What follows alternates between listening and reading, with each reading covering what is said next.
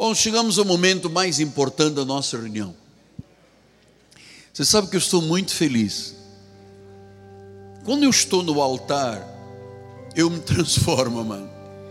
O altar é o meu sacerdócio.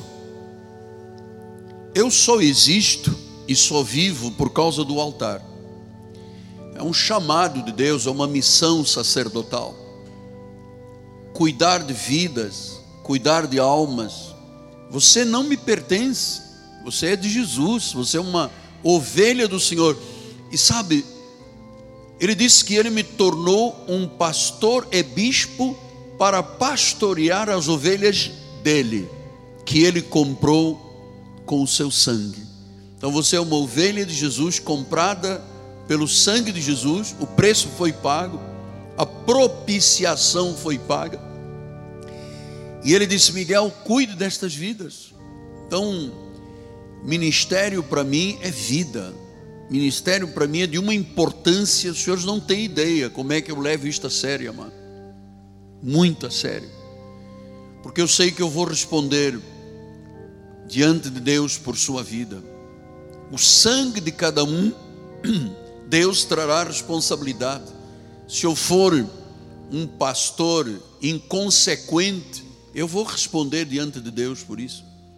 Então eu tenho muito cuidado com a igreja, com a vida espiritual. Você que me acompanha há muitos anos sabe. Eu não caio à esquerda, à direita, eu tenho um foco.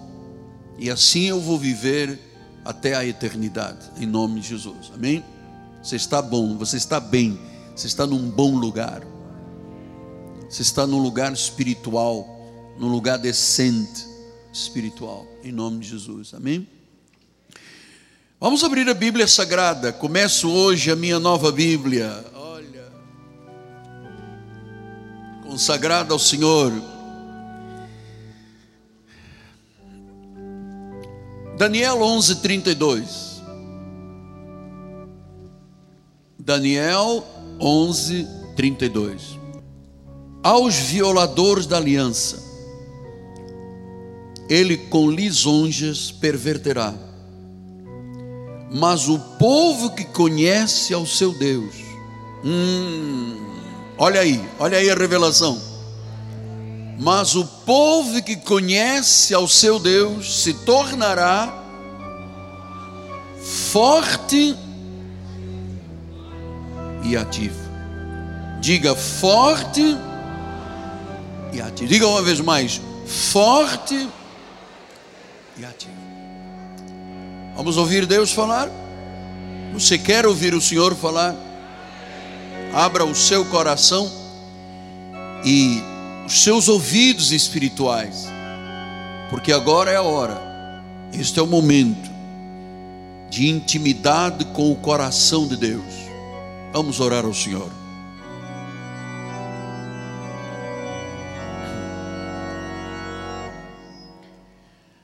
Senhor Jesus Cristo. o meu coração tem um profundo regozijo, porque eu vou agora abrir a minha boca para pregar o Evangelho, para anunciar boas novas de grande alegria. Mas eu sei, Senhor, que o Evangelho não pode ser apenas um conhecimento empírico, mental. Tem que haver um conhecimento das profundezas do coração de Deus. Por isso, nesta hora, em o nome de Jesus, coloca, Senhor, as palavras certas. Usa-me porque há vidas aqui que necessitam de te ouvir, de compreender, de ter uma rocha sob os seus pés, porque os ventos estão soprando lá fora, as chuvas estão caindo, os rios estão transbordando, e nós precisamos, Pai, de ouvir o Senhor não de ouvir a voz de um homem, mas nesta voz ouvir a tua voz. E nós sabemos que tu não falas no meio de ventos, no meio de fogo, tu falas na quietude do cicio suave. Então fala-nos, Deus, em nome de Jesus, e que no abrir da minha boca as palavras do Evangelho sejam manifestadas e vidas sejam transformadas, em nome de Jesus. E o povo do Senhor diga: Amém, Amém e Amém. Meus amados irmãos, minha família santa, eleitos de Deus, pedras que vivem, sacerdotes do Senhor, aqueles que são cartas escritas por Deus, são selo deste apostolado, mas como eu gosto de vos tratar e na minha relação com a igreja, eu uso a expressão do apóstolo São João, meus filhinhos na fé. Eu quero iniciar este sermão, esta mensagem, e o farei assim o resto da minha vida, louvando o nome do Senhor. Eu quero louvar o Criador, aquele que é o Senhor dos exércitos, aquele que é o Santo de Israel, aquele que é o Redentor vivo, aquele que é o Deus de toda a terra, aquele que é a paz perpétua e a luz perpétua, aquele que é a nossa grande glória, aquele que a Bíblia diz que não há ninguém semelhante a Ele. Ele é grande, grande é o seu nome. Quem não te temerá nesta terra, ó Rei das Nações? O Senhor Jesus é verdadeiramente o único Deus, Ele é o Deus vivo, Ele é o Deus eterno, Ele é o Deus soberano, Ele é o Deus tremendo, Ele é o Deus temível, Ele é supremo, Ele é acima de todos. Ele é acima de todos. Meus amados, no início de março, o mundo parou. Toda a humanidade foi surpreendida. O mundo inteiro parou. Tudo ficou parado. E muita gente começou a se perguntar: mas se Deus é tão bom, se Deus é amor, por que será que esta situação ocorreu agora no mundo inteiro? Nos 215 países do mundo se estabeleceu uma pandemia. E as pessoas perguntaram, mas Deus é amor e por que Ele permite isto aqui? Deixa eu tentar lhe responder no início da minha mensagem. A raça humana tem estado em rebelião contra Deus. O ser humano tem estado em rebelião contra os propósitos de Deus.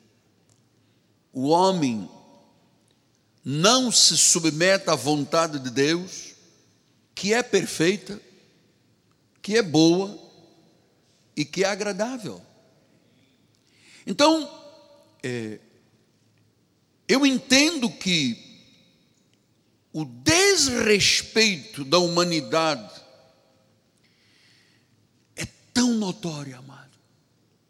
Porque as pessoas pensam que a vida é apenas esta peregrinação uns 70, outros 80, outros 90, outros 100, outros 40, outros... Não, amado, a vida está muito além do túmulo. A vida tem a ver com a vida eterna.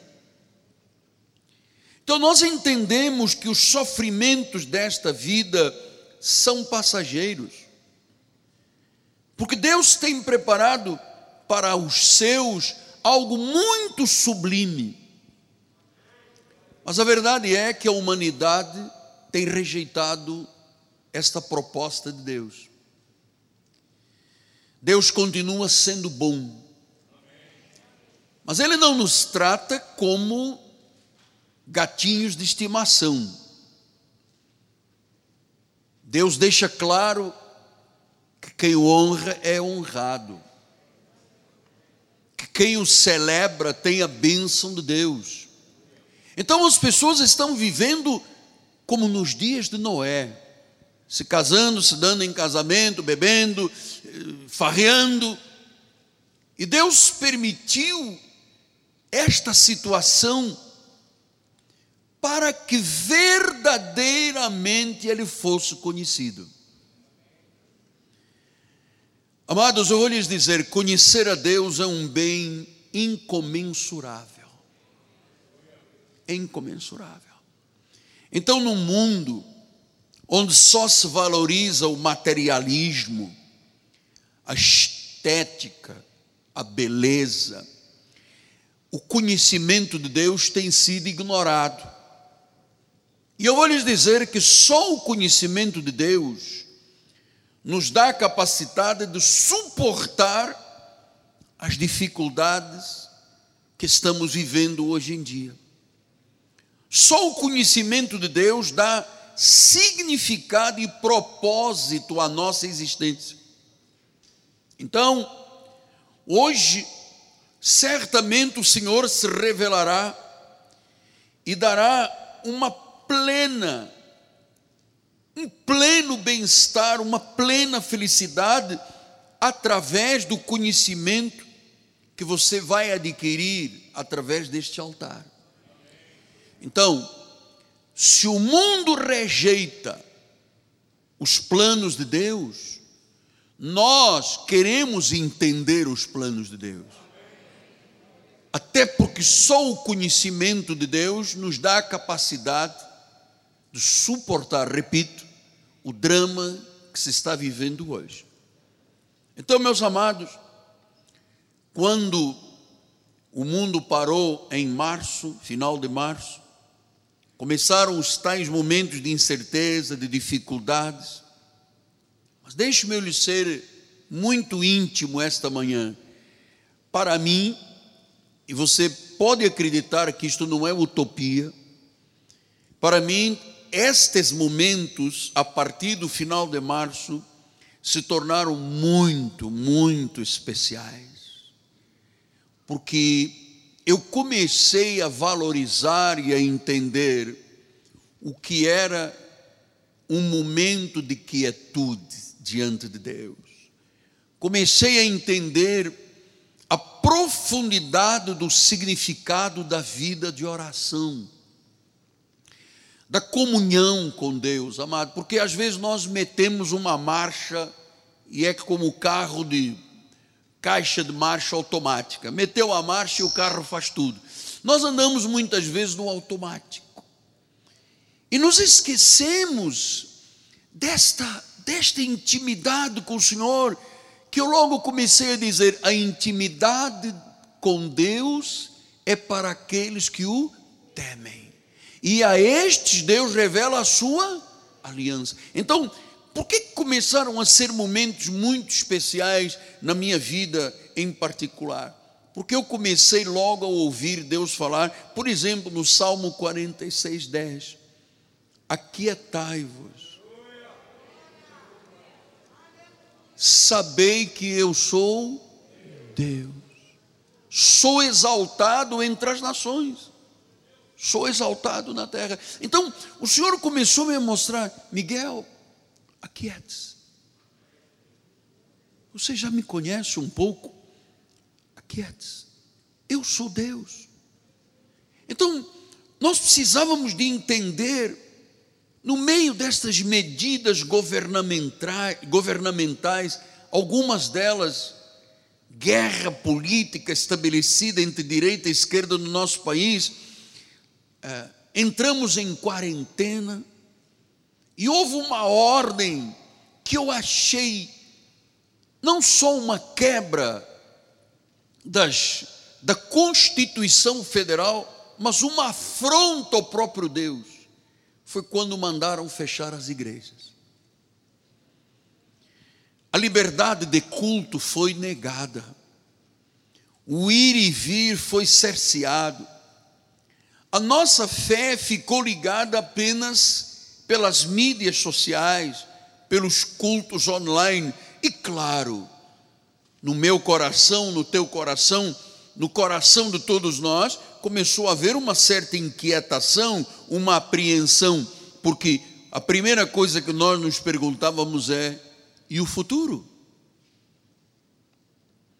Então eu comecei a pensar, Senhor, se tu dizes aquietai-vos, tu queres que eu me aquiete, tu queres que eu sossegue o meu coração, tu queres que eu saiba que tu és Deus, que não é apenas as minhas palmas, não são apenas minhas palmas, cantar, louvar e ler a Bíblia, há algo mais profundo. Então eu comecei a entender, Senhor, eu não posso perder o tempo único que tu me deste.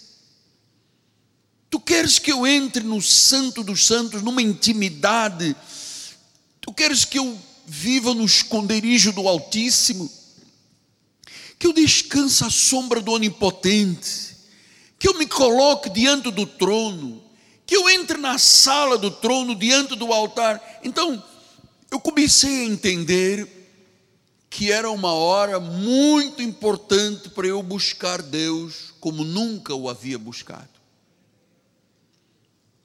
O Senhor começou a me dizer, Miguel, concentra sua vida em mim aproxime-se mais de mim, saiba mais quem eu sou, conheça a minha plenitude, conheça a minha essência. Amado, estou lhe dizendo as coisas que Deus falou profundamente ao meu coração, e eu passei a encontrar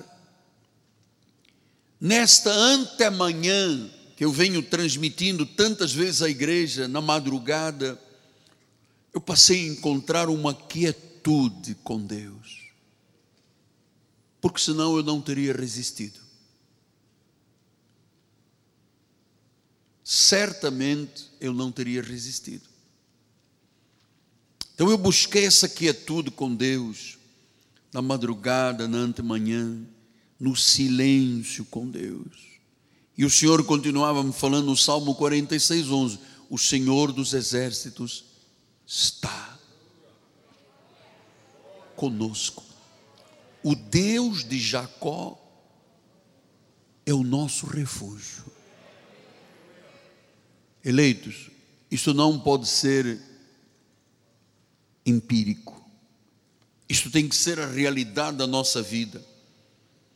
Disse: Aquietai-vos eu sou Deus. O Senhor dos Exércitos está conosco, o Deus de Jacó é o nosso refúgio. Então, quando eu comecei a ouvir Deus falar, você sabe que no meu escritório eu colei ah, várias placas de oração, de versículos bíblicos, mas a primeira coisa que Deus me disse, ah, não perca um segundo do tempo que eu lhe dei para estar comigo. Porque você sabe, eu tenho centenas e centenas de pessoas no meu, no meu WhatsApp. Então, eu começava a orar e irmãos entravam e queriam respostas e queriam que eu dissesse coisas e queriam que eu orasse. E o Senhor disse: Não, eu não quero que você perca um segundo, porque esse é o meu tempo com você e você comigo. Foi um despertamento. Então, este período que parece que estamos vivendo um pesadelo violento, um filme de ficção, para mim tem sido um despertamento espiritual profundo. Eu me sinto muito mais espiritual, muito mais íntimo com Deus, muito mais pastor, muito mais servo do Senhor. Então vamos lá, seguindo o que Deus nos mostrou. Isaías 32, 17, ele diz: o efeito da justiça será paz, e o fruto da justiça será repouso e segurança. para sempre. Para sempre. Versículo 18: O meu povo habitará em moradas de paz, em moradas bem seguras, em lugares quietos, em lugares tranquilos, quietos e tranquilos, em paz. Filhos, Deus está dizendo: aquiete Ele é paz, Ele quer que você tenha paz, Ele quer que você descubra esta quietude, esta tranquilidade, esta convicção que realmente a vontade dele é boa, perfeita e agradável, e que esta justiça de Deus na nossa vida nos dá a capacidade de suportarmos os tempos difíceis do fim. Versículo de número 19: Ainda que haja saraivada, caia o bosque, seja a cidade inteiramente abatida. Veja, nós vivemos exatamente isto, uma saraivada de problemas Todos os dias tem um problema. Tem eh, furacão, tem gafanhoto, tem guerra política, tem gente usufruindo do dinheiro público que era para respirador, bota na mala, esconde, não sei. Amado, há uma saraivada de problemas na nossa nação. Parece que o bosque caiu. Parece que a cidade toda, a nossa e cada um que está no seu espaço, parece que toda a cidade foi abatida. Mas Deus está dizendo: olha, eu quero te dar repouso, eu quero te dar segurança, eu quero que você more na morada da paz, bem segura, quieto, tranquilo, ainda que haja saraivada. Então é possível, no meio desta saraivada de problemas, amado, é possível ter tranquilidade, apóstolo. Eu sou um empresário, eu sou um comerciante, eu tenho empregados, eu mexo com negócio. O senhor é possível, amado, é possível. Então eu comecei a despertar a igreja para esse tempo único com Deus, sem perder um segundo sequer. Comecei a ensinar alguns tempos atrás, alguns meses atrás, essa hora da busca a vida de oração, a vida de meditação na palavra, o tempo com Deus. Deus estava dizendo, desde que comecei a falar sobre esse assunto, que Ele queria uma conexão forte, uma aproximação maior. Deus está dizendo: não quero turistas na minha igreja. Sabe o turista que vai, que passa pela rodoviária, pelo aeroporto. Ele diz: Não, eu quero conexão com os meus filhos. Eu quero uma aproximação maior. Eu quero que todos tenham essa quietude que nunca viveram. Um desejo de me conhecer mais e mais profundamente, começando com a vida de oração e da palavra. Então você se lembra quando eu comecei a mostrar aqui no final de, de março, aquele estudo, o bispo vai colocar aqui no telão, é um estudo feito de 40 mil pessoas, dos 8 aos 80, e disse, a pergunta foi, como é que você está engajado com as escrituras? Então, a estatística diz, você ler a Bíblia uma vez por semana, não tem nada, não há alteração nenhuma. Duas vezes, é pouca coisa. Três vezes começa um pequeno movimento, mas diz que se você ler quatro vezes, buscar o Senhor na palavra por semana, algo sobe muito espiritualmente, há um impacto, é radical. E eu vou lhe dizer, amado, eu estou vivendo isso aqui. Porque ele diz aqui que a leitura bíblica o estudo da palavra, a meditação na palavra diária, afeta tanto a vida que uma pessoa que tenha sentimento de solidão, né, de abandono, isto reduz 30%. Quem é cometido de raiva, ira, ódio, reduz 32%. Aquelas pessoas que têm amargura de relações, briga entre marido, mulher, pais, filhos, reduz 40%. Alcoólatra, quem é alcoólatra e começa a mergulhar na palavra, reduz 57%. Aquela pessoa que tem um sentimento de estagnação, parece que a vida parou, reduz 60%. Quem é dependente de pornografia, reduz 61%. Então, a vida da fé aumenta 200%. A pessoa passa a confiar na palavra e ela se engaja com a igreja, e a estatística diz que houve um aumento de 230%. Então a palavra é viva, a palavra é eficaz. Nós precisávamos de ter esse despertamento. Então, eu comecei a buscar nas profecias, mergulhei de Isaías a Malaquias, mergulhei nas profecias e encontrei Daniel, o profeta, falando à igreja para o século 21. E diz assim, Daniel 20, 21, 22, diz: Disse Daniel: Seja bendito o nome de Deus, de eternidade a eternidade, porque dele é a sabedoria. Hum? Dele é a sabedoria, dele é o poder. Versículo 21 é Ele quem muda o tempo, é Ele quem muda as estações, é Ele quem remove reis, é Ele quem estabelece reis, é Ele que dá sabedoria aos sábios, dá entendimento aos inteligentes, Ele revela o profundo e o escondido. Ele conhece o que está em trevas e com ele mora a luz ele conhece o profundo, hum? ele revela o profundo, revela o escondido.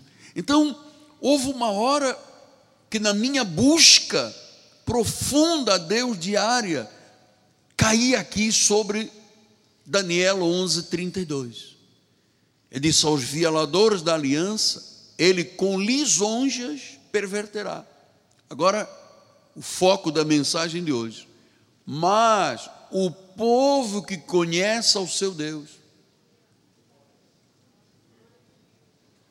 o povo que conhece ao seu Deus, se tornará forte e ativo. O povo que conhece ao seu Deus, você sabe que ah, quem conhece a Deus demonstra força, age pela fé, é ousado.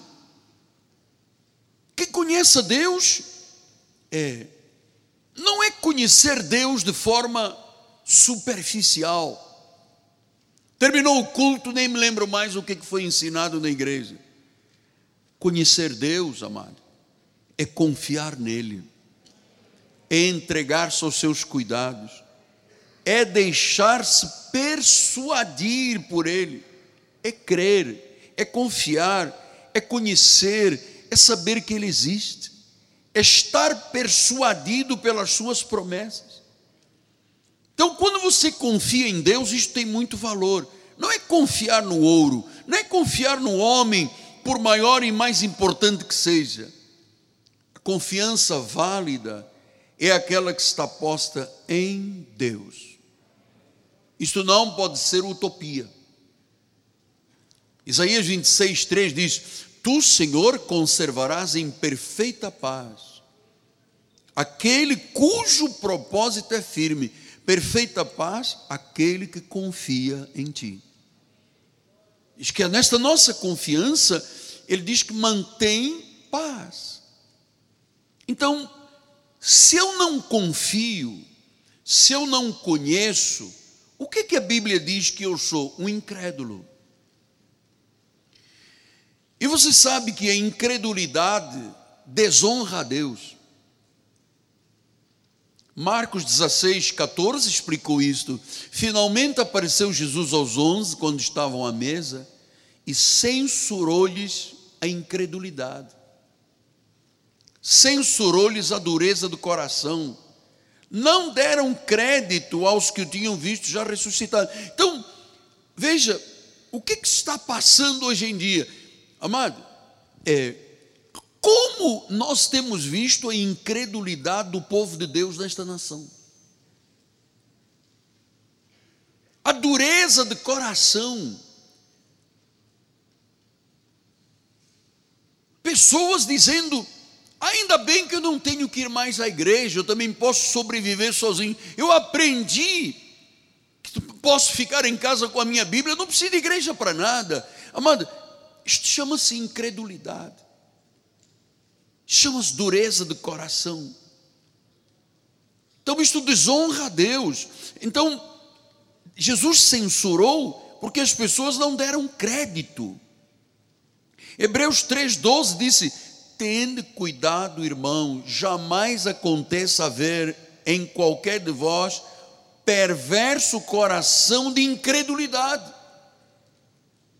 E foi isso que nós começamos a perceber que na realidade muitos aí fora que diziam que acreditavam em Deus, amado, tinham um perverso coração incrédulo. E se eu deixar incredulidade, se eu me deixar mover pelas notícias da televisão, pelas notícias dos jornais, pelas notícias que estão aí infestando a nossa sociedade, sabe o que acontece? Eu me afasto do Deus vivo. Eu me afasto do Deus vivo. Então Paulo diz: cuidado, não aconteça haver em qualquer de vós, ele está falando da igreja. Quer dizer que é possível uma pessoa que passou anos na igreja seja movido por um perverso coração de incredulidade e se afaste. Quantas pessoas não têm comorbidades, não têm doenças pré-existentes e se afastaram das igrejas. Não estou falando daqui, não, estou falando do que eu leio e do que eu ouço diariamente.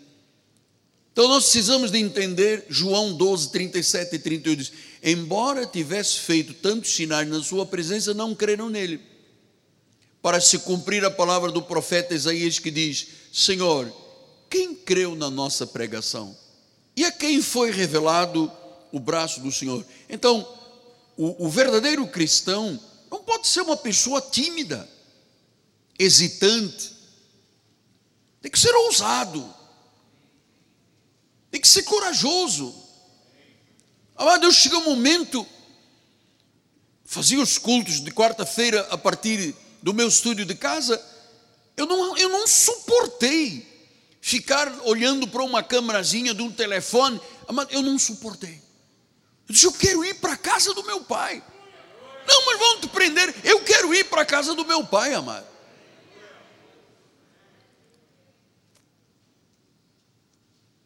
Eu quero estar no lugar que Deus diz que eu tenho que estar.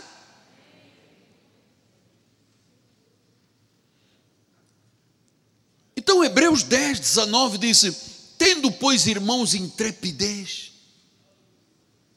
ousadia, coragem, para entrar no Santo dos Santos pelo sangue de Jesus, pelo novo e vivo caminho que Ele nos consagrou pelo véu, isto é, pela Sua carne, tendo grandes sacerdotes sobre a casa de Deus, aproximemo-nos com um sincero coração.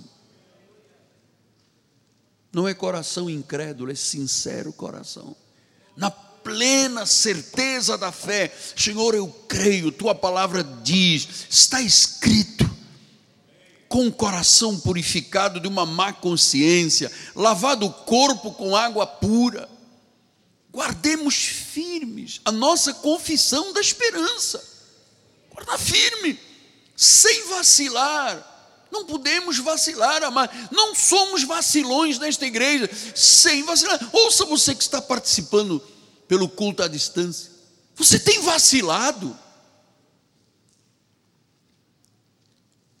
De guardar firme a confissão, sem vacilar. Quem fez a promessa, quem disse aquietai-vos, eu sou Deus, vou vos dar lugar seguro, vou vos aquietar, a despeito da saraivada, do bosque que caiu, da cidade que está aí abatida.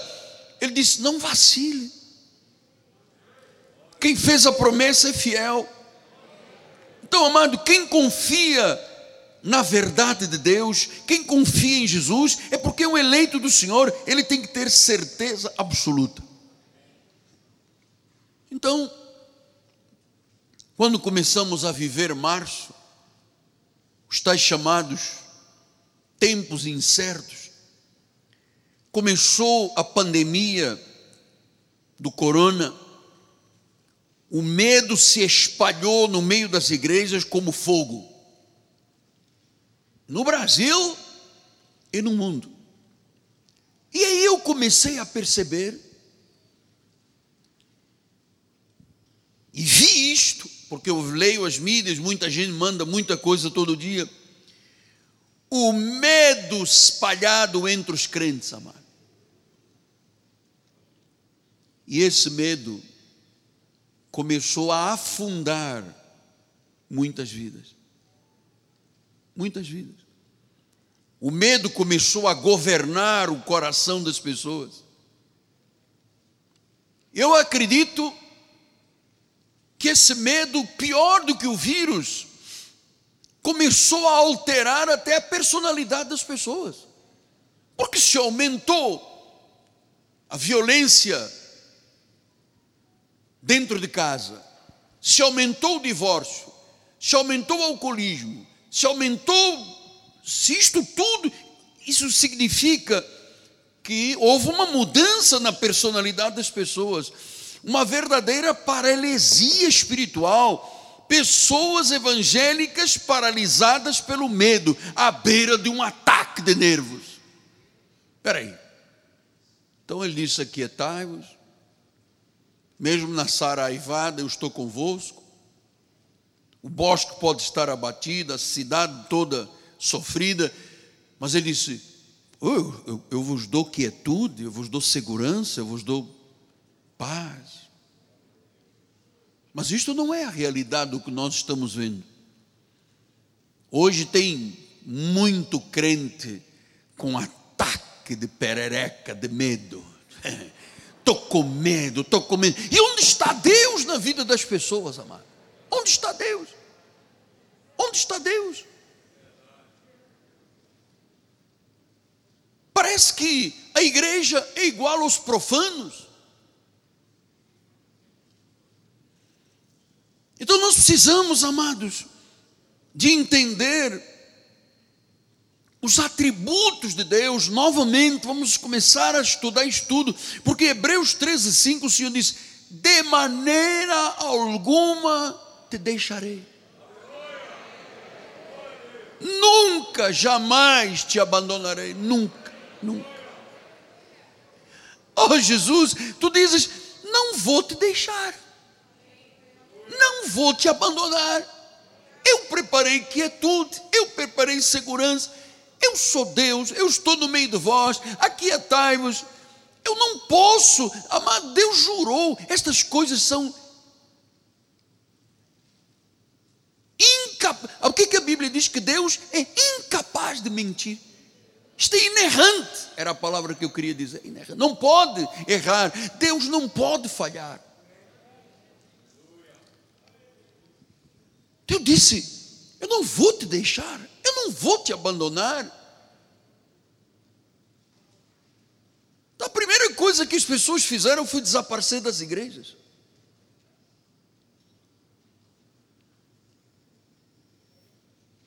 Começou uma onda de terror no nosso país, amado. Ele disse: Eu não vou te deixar, não vou te abandonar. Então, se, se você depende exclusivamente de Deus, e acredita em Deus, amado, você não pode ser arrastado pela saraivada que está aí no nosso país, amado. Estou lhe falando sinceramente, honestamente. Ou nós cremos ou nós não cremos, amado. Ou nós somos da fé ou nós não somos da fé.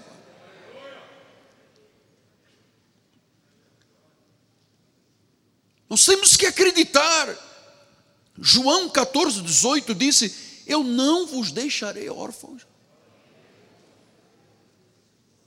Aquietai-vos, sabei que eu sou Deus. Não perca tempo, não, não, não liga o seu canal de televisão aí, que é uma lixeira aí diária, para você ouvir que morreu, que fez, que aconteceu. Amado, a hora é de nos voltarmos para uma quietude com Deus. E eu vou lhe dizer, não é você orar segunda e terça, depois quarta, ah, hoje eu não tive, passou o tempo, estava cansado, depois volta sábado, depois domingo já não vem à igreja. Não, Deus, Deus quer uma conexão forte conosco, amado.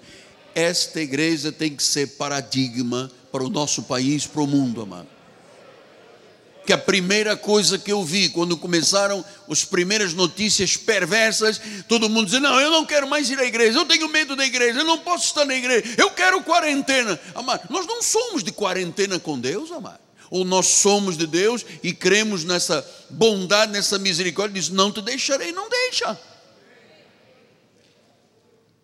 Salmo 46, 11, ele diz: O Senhor dos exércitos está, está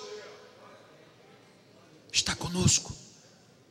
Diga, o Senhor dos Exércitos está comigo. Diga, Ele é o meu refúgio. Não é a televisão onde você liga de manhã e começa, morreu, mas morreu, mas matou, mas né, cloroquina, ivermectina, não é, não é, cuidado, não dá, dá. Ah, porque a Organização Mundial de Saúde disse que não pode dar. Não, agora já mudou, já tem que dar. Agora ele diz, não usa máscara. Não, tem que usar máscara. Eu não posso ser movido pela perversidade de gente que deveria estar quieta e calada e está aí dando palpite a esta sociedade. Não vou. Ou eu acredito que Ele está comigo, ou eu não acredito e eu vou me dar mal. Eu vou entrar na guerra de nervos, eu vou uh, me descabelar todo, eu vou dar uma de João. Não posso, amar.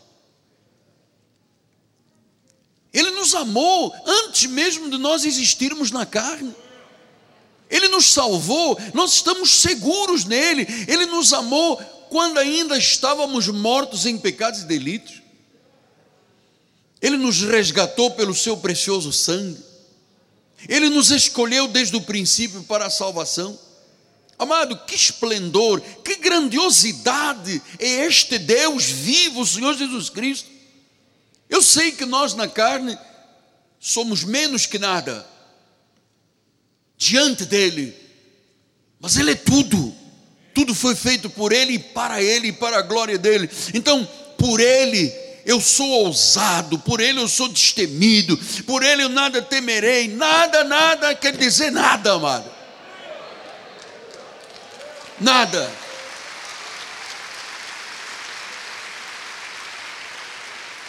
Pastor, o senhor está dizendo que a nossa fé é profilática? É, a nossa fé é uma profilaxia, ela nos defende dos dardos inflamados do maligno, da seta, do dardo, da, da oposição, do, do, daquilo que é principado, potestade, forças tenebrosas, forças espirituais do mal, dominadores deste mundo tenebroso. Amado, a Bíblia diz que é nascido de Deus, Deus o guarda e o maligno não lhe toca, amado. Então, ainda que o mundo inteiro se voltasse contra mim, eu tenho perfeita paz. Eu habito no lugar secreto do tabernáculo do Altíssimo. Amado, nós pertencemos a Deus. Nosso nome está escrito no livro da vida. Então, diante do vendaval da pandemia, esta igreja resistiu como carvalhos de justiça.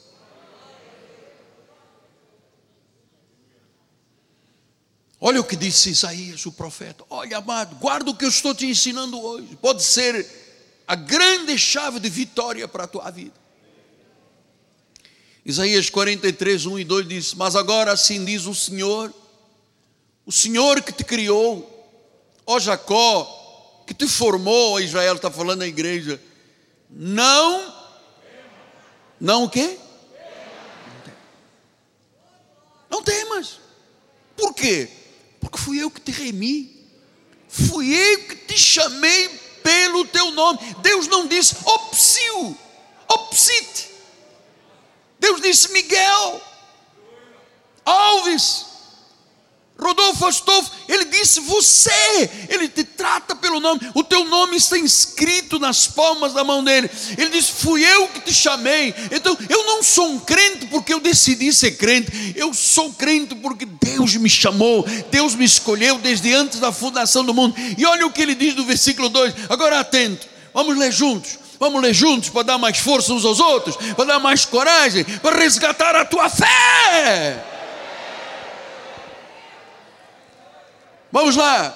Quando passares pelas águas, eu serei contigo. Quando pelos rios, eles não te submergirão. Quando passares pelo fogo, não te queimarás, nem a chama arderá em ti, amado. Diga que você crê. Diga que você crê. Diga que você crê.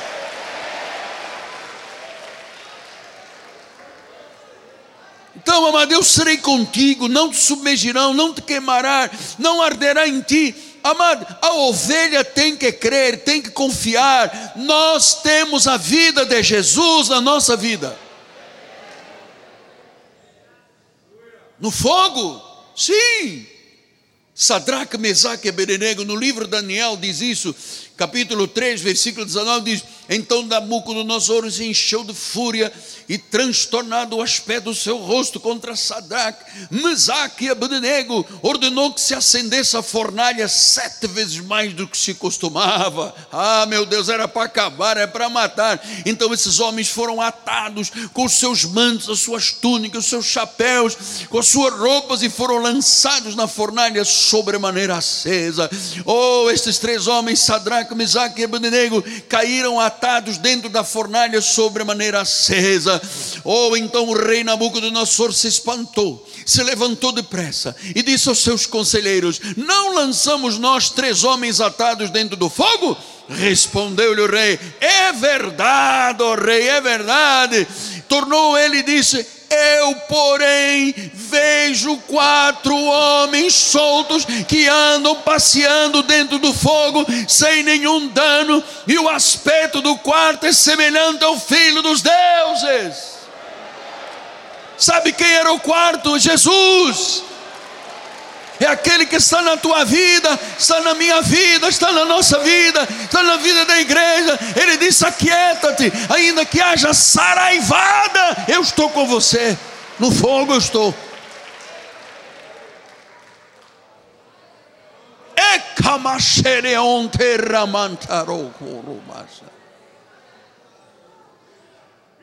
Pastor, mas eu estou dentro de uma cova dos leões. Oh, que é cova dos leões? Daniel 6, depois 19, 7, depois 19 a 22, todos os presidentes do reino, os prefeitos, os sátrapas, os conselheiros, os governadores, concordaram que o rei estabeleça um decreto e faça firme o interdito, que todo homem que por espaço de 30 dias fizer petição a qualquer Deus, ou a qualquer homem, e não atie ao rei, seja lançado na cova dos leões.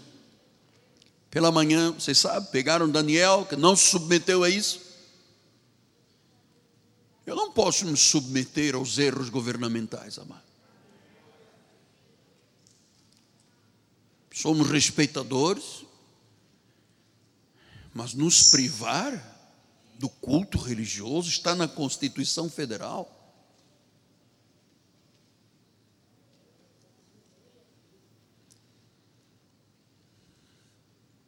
Daniel, se você continuar a orar, você vai para a cova dos leões. Três vezes ao dia voltou a orar. Fofoqueiros de Vieram, ele está lá em oração. Bota na cova dos leões. Pela manhã, ao romper do dia, levantou-se o rei e foi com pressa à cova dos leões.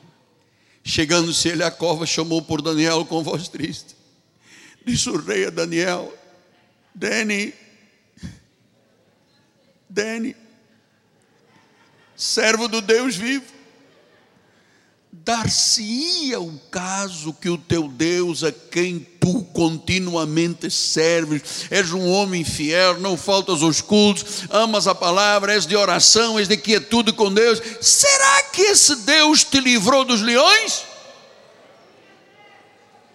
Então Daniel falou ao rei: oh, só português sabe fazer isto. o Rei vive eternamente. O meu Deus,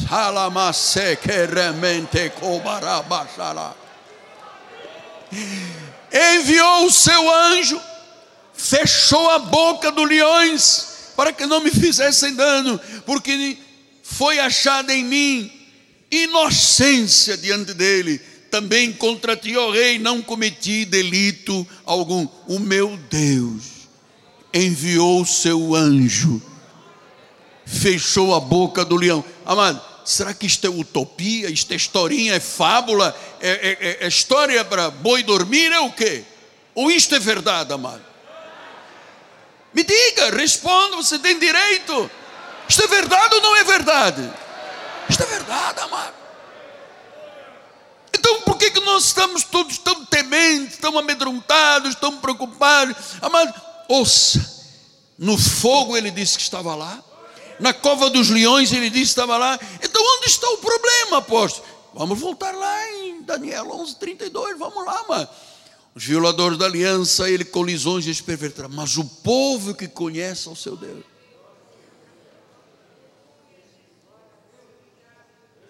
Se tornará forte e ativo. Que conhece, Silvia? Que conhece. O povo que conhece a Deus vai mostrar força, vai mostrar ação. Foi aí que eu comecei a pensar: será que todos os crentes conhecem a Deus? Sim, porque uma pessoa que fica com olhinho para passar e salzinho não sei de quê, e corrente não sei o quê. Me digas aí, estás a entender? O que é isso? Ah, porque vou no monte sacrificar, porque já me batizei 12 vezes, já tirei o pecado pela água. Me diga aí, Será que estas pessoas conhecem a Deus? Conhecem o Criador do universo? Conhecem o que Deus ama? Conhecem aquilo que agrada a Deus? Sabem aquilo que Deus odeia e que o irrita? Sabem da importância que é o culto, que é o estar na igreja, eu vou lhe dizer uma coisa. É, nós temos aí mostrado aqui ah, o significado do culto, não é? Então é assim: um dia tem 24 horas, o professor Roberto Dávila fez esta estatística para mim. O dia tem 24 horas, uma semana 168 horas, um mês 720 horas, um ano 8.760 horas. Se eu vier um culto por semana, que tem duas horas e picos. Num ano, eu vim 52 cultos. Vezes duas horas, dá 104. Se um ano tem 8.760 horas e eu venho um culto por semana, o que, que eu dei a Deus? 1,2% da minha vida. Está aqui o problema. Está aqui é que 98,8% eu estou ouvindo o que, que o demônio fala na televisão, o que, que diz na rádio, as mídias sociais, o telefone, isto e aquilo, o computador, o iPad, e eu estou ligadaço com a saraivada, tomando saraivada na cabeça. Porque eu dou. Ninguém vem 52 cultos por, mês, por ano. Tem um tem dor de cabeça, choveu, não deu, tem bala perdida. A pessoa normalmente vem uns 40 cultos, quem é muito fiel em 40 cultos, deu 0,8% da sua vida a Deus. Você vê onde é que é? É terrível. Então, é, se eu sei que o culto é a principal celebração, e eu estou focado num ponto 2% da minha vida, ou então se eu vier 40 cultos por ano, eu dei 0,8% da minha vida. 99,2% eu estou desligado, amado. Então, ah, só quem conhece a Deus está ancorado, está ancorado na verdade, Só quem conhece a Deus profundamente, quem descobriu essa intimidade, essa quietude, esse tempo com Deus. Eu vou, volto a dizer, você não tem que imitar o apóstolo que é, não dorme. Né? Você vai encontrar o seu tempo em qualquer hora do dia. Mas as ondas e os ventos só não destroem quem conhece a Deus.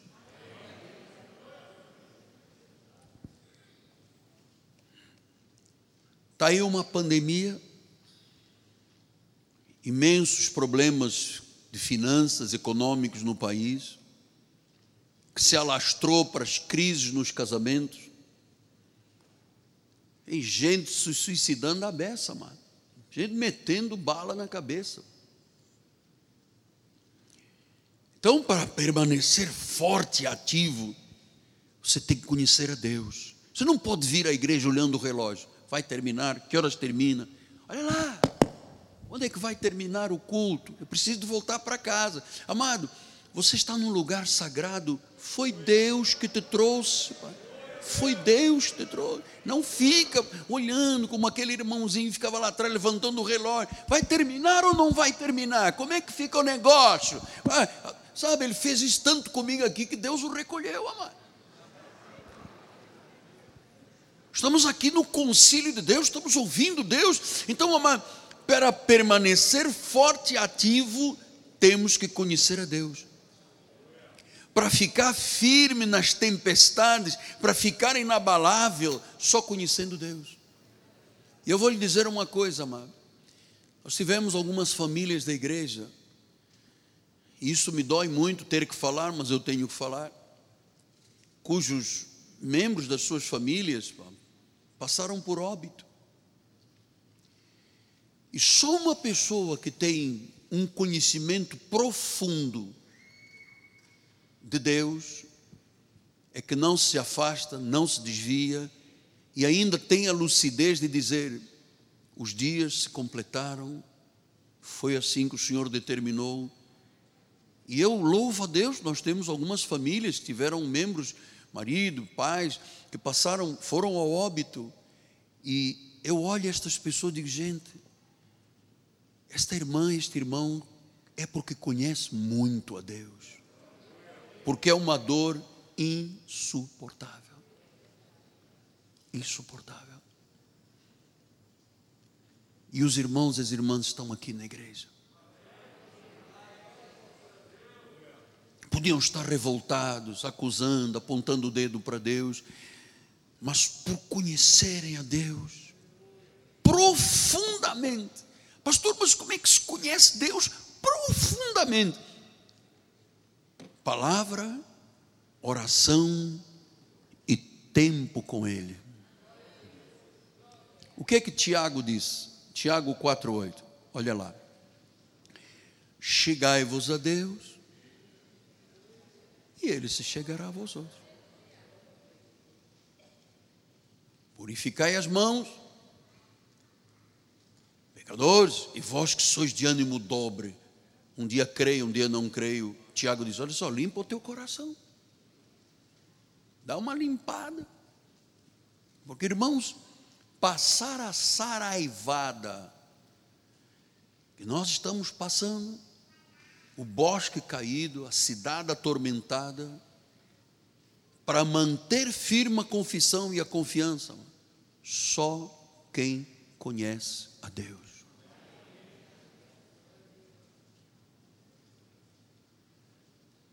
Neguinho que tem levado uma vida de turista na obra do Senhor, um dia acredita, um dia não acredita, um dia é contra o dízimo, hoje eu sou contra oração, não aceito, não concordo amado, não aguenta.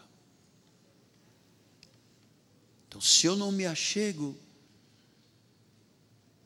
por isso é que eu estou dizendo, amado, você que está participando à distância, não tem comorbidade, não tem uma doença, não tem um problema de saúde, você está fazendo em casa. Medo de quem? Deus disse: Aquietai-vos, eu estou convosco. Sim, mas eu estou aqui no meio de um fogo. Tem aí a quarta pessoa de Sadraque, Misaque e Abednego. Tem um quarto, tem Deus. Pastor, mas isto é real? Porque eu achava que religião era esse negocinho de vir aqui bater pau. Não, não, não é negocinho, não, amado. Isto é conexão com o Deus vivo. Nosso Deus não é uma utopia, não é uma imagem, não é um ídolo, não é uma cruz com boneco. Ele é o Deus real, é tremendo, ele é temível, está acima de todos os deuses, está acima de todos os nomes. Então eu tenho que me achegar. Eu não posso ficar preso porque liguei a televisão e disse lá o canal lá, morreu mais não sei quantas pessoas, não, porque o prefeito de São Paulo comprou 38 mil cachorros, não, o platô ainda não chegou, vai ser muito pior agora, agora vai ser, agora é que vai, então, agora, é agora que, até agora foi pão mole, até agora foi nada, agora, agora, e o povo está aí, amado, atormentado, que agora é que sim, amado, até agora foi moleza, foi agora, agora é que, agora, aí vem lá um indivíduo, um, um indivíduo, nem médico infectologista lá, o secretário da Organização Mundial de Saúde, e cospe um monte de coisas para o mundo, e o mundo se submete a ele e acabou. Agora é que nós temos, agora que Agora que vem uma nova. Agora, isto é o diabo pervertendo a cabeça das pessoas. Amado.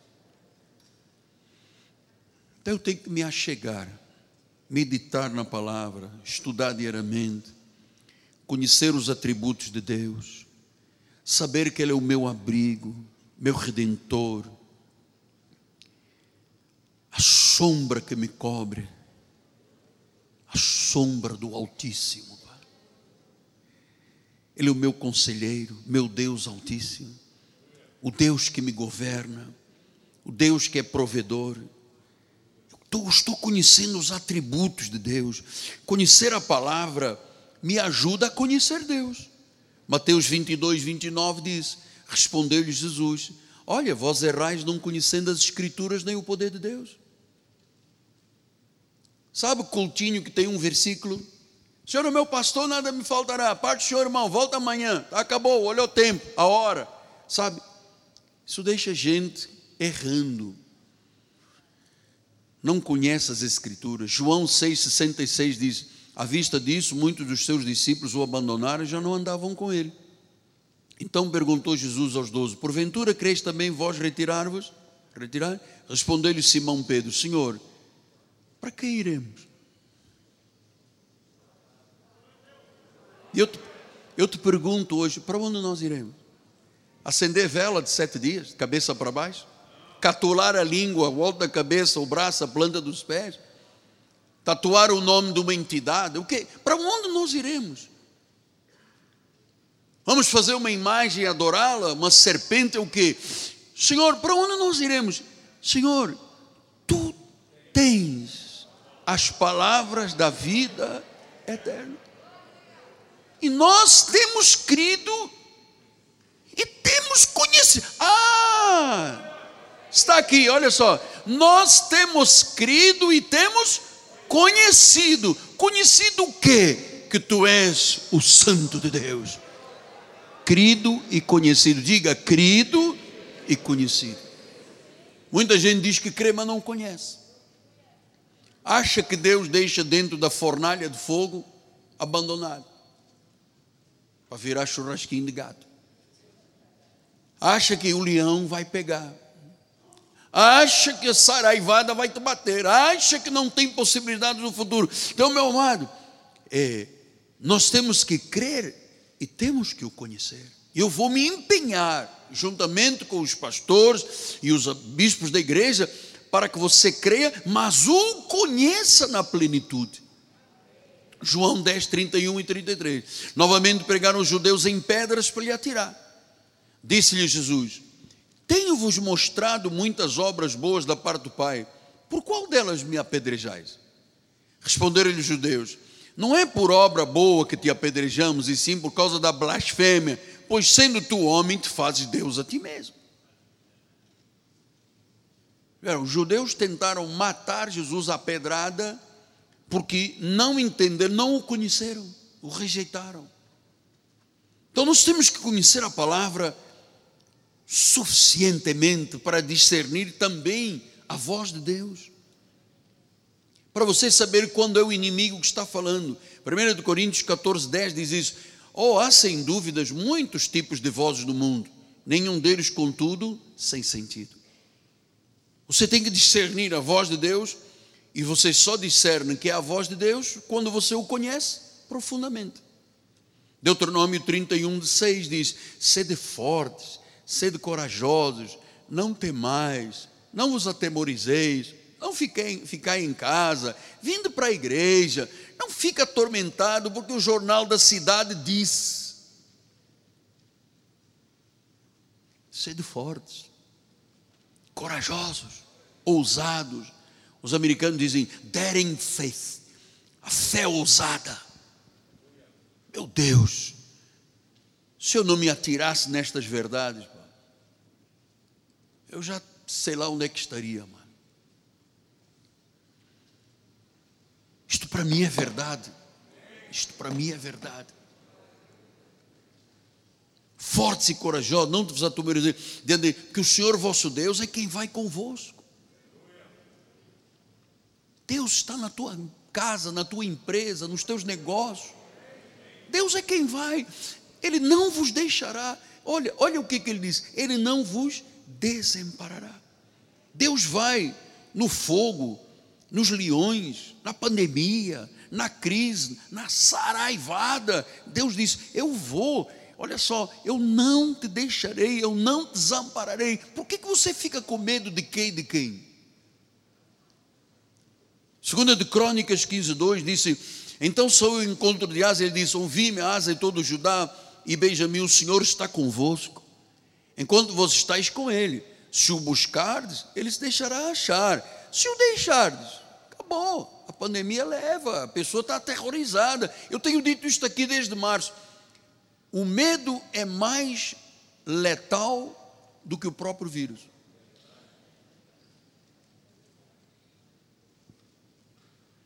Segundo Timóteo 2, 11 a 13 disse, fiel é esta palavra, se já morremos com ele, com ele viveremos, se perseveramos, também com ele reinaremos, se o negamos, ele nos negará, se somos infiéis, ele permanece fiel, pois de maneira nenhuma pode negar-se a si mesmo, ele permanece fiel.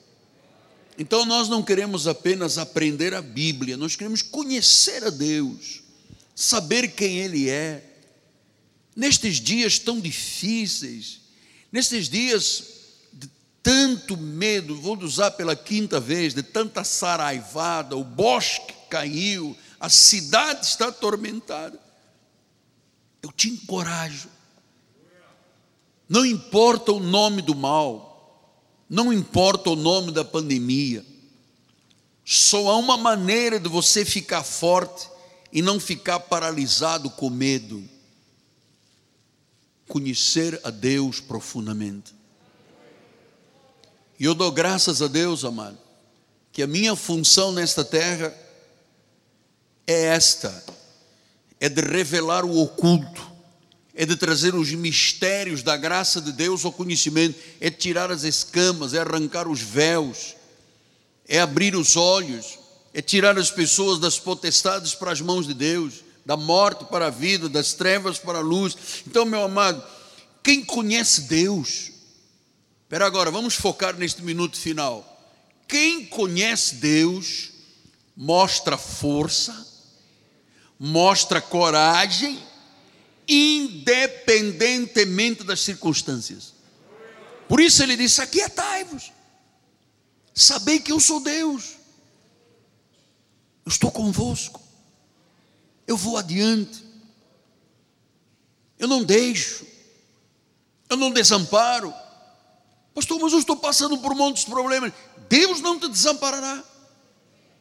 Aquieta-te o Altíssimo, o Deus Emanuel, o Deus conosco, o justo juiz, o Messias, o mediador, o pão da vida, o Verbo vivo, o primogênito, o Senhor dos senhores, o Rei de reis, o Todo-Poderoso, o fiel, o verdadeiro, a videira verdadeira, o primogênito entre todos, a luz para as nações, o Todo-Poderoso, o El Shaddai, ele disse: Eu estarei convosco aquietai-vos. Aquietai-vos.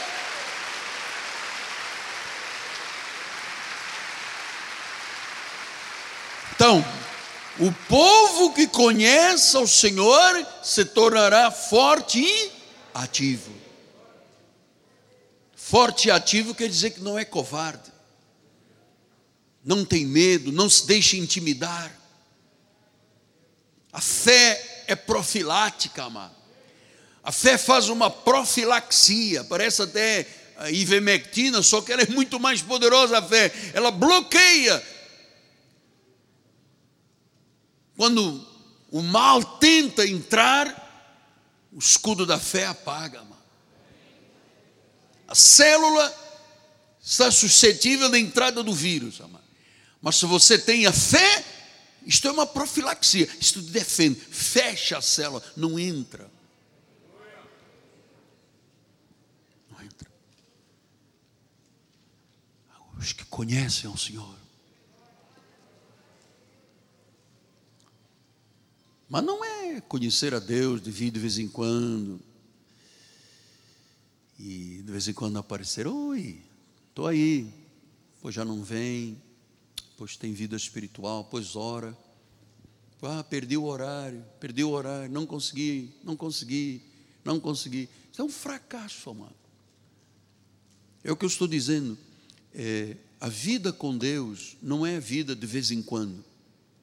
A vida com Deus é permanente, é consistente, é dia a dia. Então eu queria terminar porque ah, não sei se no meio daqui da multidão, com distanciamento, banco sim, banco não, álcool, máscara, mas há alguém que tem passado por situações muito difíceis. Alguém que está me ouvindo, não sei em que lugar do mundo, que perdeu tudo. Até as pessoas da família nem te querem mais. Alguém que está dizendo: Olha, eu quero uma mudança na minha vida muito grande. Eu quero uma mudança em todas as áreas. Talvez você esteja dizendo: Olha, eu não sei quem é a pessoa, se está aqui ou se está pelos mídias, é, tem sido dominada pela bebida alcoólica. Está dizendo: Eu quero deixar de beber, eu quero deixar de fumar, eu quero deixar de me drogar, eu quero que Deus transforme o meu caráter, eu quero que Deus transforme as minhas atitudes. Eu não tenho sido uma boa esposa, um bom marido, uma boa filha, um bom filho. Ah, Dá-me força, Senhor, está dizendo esta pessoa, para que eu não me junte mais com pessoas mundanas. Eu quero cuidar da minha família. Eu quero ter um compromisso com Deus. Eu quero amar a palavra. Eu quero ir aos cultos. Não quero mais faltar à minha igreja. Ou eu quero participar da igreja. Eu quero orar. Eu quero ser fiel. Eu quero ser dizimista. Eu quero seguir para o alvo que é Cristo. Eu quero ser muito melhor do que fui até hoje, ou do que fui antes. Eu quero ver uma grande obra na minha vida. Eu quero ter um bom futuro. Eu sei que este é o grito de muita gente. Eu creio, amados. Eu creio que nesta manhã algo transformador, resgatador, mudou a vida de muitas pessoas. E você que está dizendo, Senhor, quero uma mudança, quero uma transformação até do meu caráter. Quero romper com o sistema mundano na minha vida. Não quero mais bebida, fumo, mentira, desgraça, desacorçoado. Não, não, não. Eu quero dar um basta. Esta é a hora. Eu vou lhe dizer como anjo da sua vida entrega a sua vida a Jesus. Rendas. A Bíblia diz que se eu confessar com a minha boca, crendo com o meu coração que Jesus ressuscitou dentre os mortos, a Bíblia diz que eu serei salvo. E salvo quer dizer sair da morte para a vida, sair das trevas para a luz, da cegueira espiritual para enxergar, tirar a cera dos ouvidos, as escamas dos olhos, os véus do coração. É conhecer a Deus. E quem conhece a Deus é forte. É forte. É ativo. Deus está falando no teu coração. Forte. Ativo torna-se forte e ativo. Quer dizer que nós podemos vir das nossas fragilidades para vivermos uma vida poderosa. Curve a sua cabeça, por reverência a esta palavra. Senhor Jesus Cristo, Deus único e verdadeiro, Pai.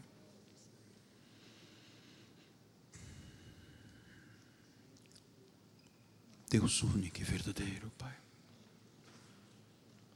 Deus único e verdadeiro. Eu preciso, Senhor, que tu me atendas como sempre fazes, Pai. Eu te suplico agora, Pai. Eu te suplico por este homem, esta mulher, esta família, Pai. Eu sei que cada um que está aqui esta manhã não está aqui por um acaso. Aqueles que ligaram nas mídias sociais. Teve gente que já ligou e desligou dez vezes. Teve que voltar atrás sempre. Manifesta a tua glória. Cura, Deus.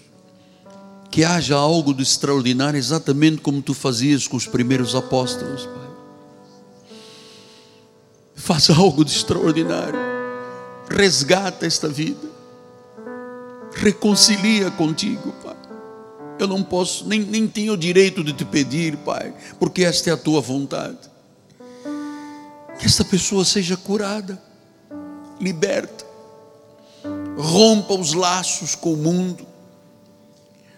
Porque a Bíblia diz que bem-aventurado é aquele que não anda no caminho dos ímpios, não se detém no caminho dos pecadores não se assenta na roda dos escarnecedores. Antes o seu prazer está na lei do Senhor e nela medita de dia e de noite. Ele é como uma árvore plantada junto à corrente de águas, que no devido tempo dá o seu fruto, cuja folhagem não murcha. Tudo quanto ele faz será bem sucedido. Os ímpios não são assim, são como a palha que o vento dispersa, não permanecerão na casa do Pai. Este jovem Deus, que tem estado inquieto até, oh Deus, com a sua, a sua vida física, Pai, a sua questão sexual, meu Deus, mostra a verdade, Deus. Nasceu homem é homem, nasceu mulher é mulher. Essa pessoa que está amarrada, aprisionada, a bebida alcoólica, o fumo, a droga, este homem que nunca imaginou que a sua família jamais poderia pensar que ela fosse dependente de alguma coisa, liberta, Pai. Tu disseste que ninguém será envergonhado, que em vez da vergonha haveria dupla honra, Senhor. Esta pessoa que tem um caráter dúbio, Pai, é tentada a mentira toda hora quer ser sincero, quer ser honesto, mas elevado pela corriola do mundo, Deus, que essa pessoa tenha forças, forças sobrenaturais para dizer não para o mundo, não para os inimigos do mundo, Senhor, não para inimigos de Deus, não para aqueles que têm a força para viver, Pai, segundo as regras estabelecidas pelos principados e potestades. Que esta pessoa diga não a vida é uma só. A vida é como a flor da erva. Nasce de manhã, o sol ao meio-dia queima, o vento da tarde leva. Entrega a tua vida, Jesus. Há uma grande obra, há um grande mover agora. Há uma grande obra o Senhor está fazendo.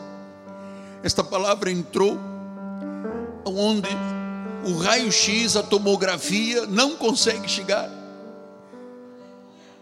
Nas profundezas do coração, nos intentos do coração, Pai, nos intentos do coração, só a palavra da graça de Deus corta e vai aos intentos do coração e transforma e regenera o caráter, a personalidade, torna o homem bom, manso, humilde, acaba com a soberba, o orgulho, a vaidade, porque a vida passa. E o que permanece é Jesus. É Jesus. Há uma melodia. Vamos ficar de pé. Ele me encontrou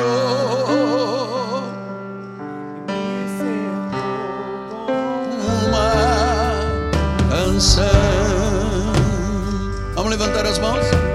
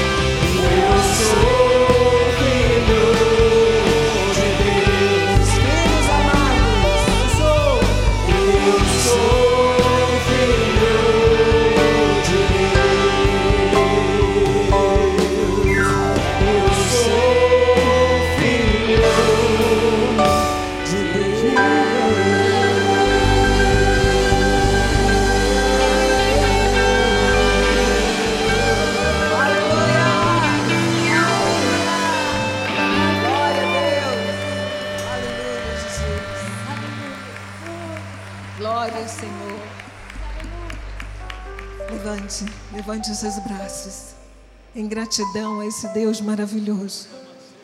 Esse Deus que nos faz fortes e ativos. Obrigada, Senhor, por esta casa, Pai.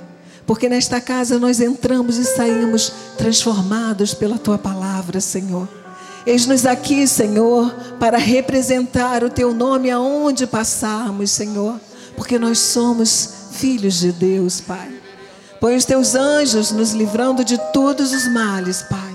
Nós profetizamos uma semana abençoada, Senhor, onde veremos sinais, prodígios, maravilhas. Senhor, realiza causas e sonhos que estão aqui nesta manhã, parecendo impossível. Abre essas causas, Senhor, e derrama sobre o teu povo bênção sem medida. Saia daqui feliz, porque você é um eleito de Deus. Você é forte e ativo, porque serve ao Senhor. Graça e paz.